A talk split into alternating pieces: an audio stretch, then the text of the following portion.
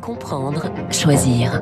Radio Classique au rythme de la présidentielle. Il est 7h23, nous sommes au rythme de la présidentielle avec David Doucan et David Abiquière. Bonjour messieurs. Bonjour. Bonjour François. L'info politique avec vous, David Doucan, rédacteur en chef du service politique du Parisien. Vous nous parlez ce matin de Fabien Roussel. Le candidat communiste se sera fait un nom dans cette campagne et ça risque bien d'être son seul accomplissement à la fin. Oui, il a su euh, se rendre sympathique avec son goût euh, de la bonne viande et du, et du bon vin. Il a renvoyé dans les cordes les écologistes qui veulent interdire le Tour de France ou les sapins de Noël. Il a, et c'est le seul au fond à gauche à avoir cranté euh, sur le sujet, toujours été clair sur la laïcité et le refus du communautarisme. Bref, il a perçu les ambiguïtés, les excès, les compromis euh, de certains des multiples candidats de gauche à cette élection présidentielle et il les a retournés contre eux. Et puis, dans un contexte politique anxiogène, il a trouvé un certain écho dans l'opinion avec sa France des jours heureux.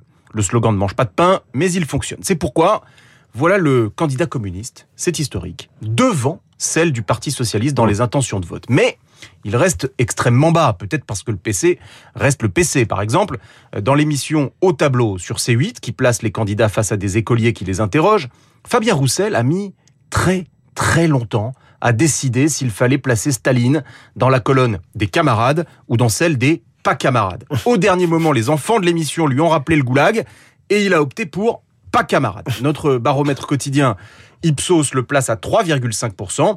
C'est ce qui explique pourquoi Fabien Roussel est, selon l'expression de plusieurs ténors de LR, je cite, le gaucho préféré de la droite. Parce qu'il est pour le nucléaire, pour la viande rouge, mais il ne présente aucun danger d'être élu. Fabien Roussel, c'est aussi le communiste qui aura acté la rupture avec Mélenchon. Oui, une raison de plus de le rendre sympathique aux yeux de la droite et des macronistes. Il a effectivement mis un terme à une alliance qui durait depuis dix ans. En 2012, en 2017, le PCF s'était rallié à Jean-Luc Mélenchon. Cette fois-ci, il est parti seul à la bataille. Cela a compliqué la récolte de parrainage de l'insoumis, mais surtout, lui qui croit pouvoir atteindre le second tour, euh, dimanche risque d'échouer une nouvelle fois sur la dernière marche. N'en doutons pas. On trouverait alors des insoumis pour pointer la responsabilité de Fabien Roussel. Il sera euh, présenté comme la Christiane Taubira de Jean-Luc Mélenchon, mmh. référence à 2002 lorsque les socialistes avaient accusé Taubira d'être la responsable de l'élimination de Lionel Jospin dès le premier tour. L'info politique de David Doucan, c'est aussi à lire dans le journal Le Parisien chaque matin. Merci David. David Abiquière, les titres de la presse et ce matin à la une, une bonne nouvelle. Enfin, enfin, Amazon offre à Ariane le contrat du siècle avec 83 lancements de fusées en 5 ans. Un contrat qui assure l'avenir du lanceur Ariane 6 se réjouit. Les échos, le Figaro Économie parle du jackpot américain d'Ariane 6. La tribune en ligne se réjouit également. Le contrat historique d'Amazon apporte une bouffée d'oxygène à Ariane 6 on ne va pas s'en priver. Après la conquête de l'espace, la bataille des programmes, c'est la une du Figaro. La croix titre, elle, sur le portrait de ceux qui vont voter pour la première fois dimanche prochain, les jeunes donc.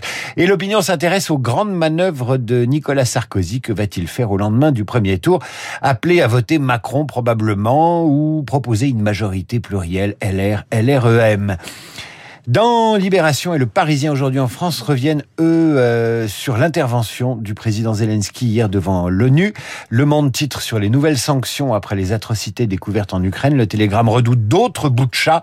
Enfin, un œuf, un œuf à la une du Midi Libre qui titre Kinder Surprise. Oh, bravo, magnifique. Kinder Surprise. Merci David Abiker. Vous revenez à 8h30 pour la revue de presse complète. Bonjour Renaud Blanc. Bonjour François. Kinder Surprise ce matin pour tout le monde. Bonjour Renaud. La matinale de Radio Classique avec vous, votre invité ce matin. Et le général Dominique Trinquant, Boutcha, évidemment. La responsabilité des Russes semble désormais indiscutable dans ce massacre en Ukraine. La guerre, la stratégie militaire de Poutine, mais aussi Volodymyr Zelensky devant l'ONU hier. Faut-il aider davantage les Ukrainiens? Doit-on leur fournir plus que des armes défensives? Le général Dominique Trinquant, mon invité, 8h15. L'Ukraine, nous en parlerons également avec mon confrère des échos, Yves Bourdillon. Dans les spécialistes, Boutcha, l'ONU, mais aussi les sanctions contre la Russie, des sanctions qui désormais euh, divisent les Européens, notamment sur la question du gaz et du pétrole russe. Les spécialistes dans une dizaine de minutes. Vous n'oubliez pas, Esprit Libre, 8h40 autour de Nicolas, euh, de Nicolas, de Guillaume Durand, pardonnez-moi, mes confrères Bruno Jeudi et Nicolas Barré.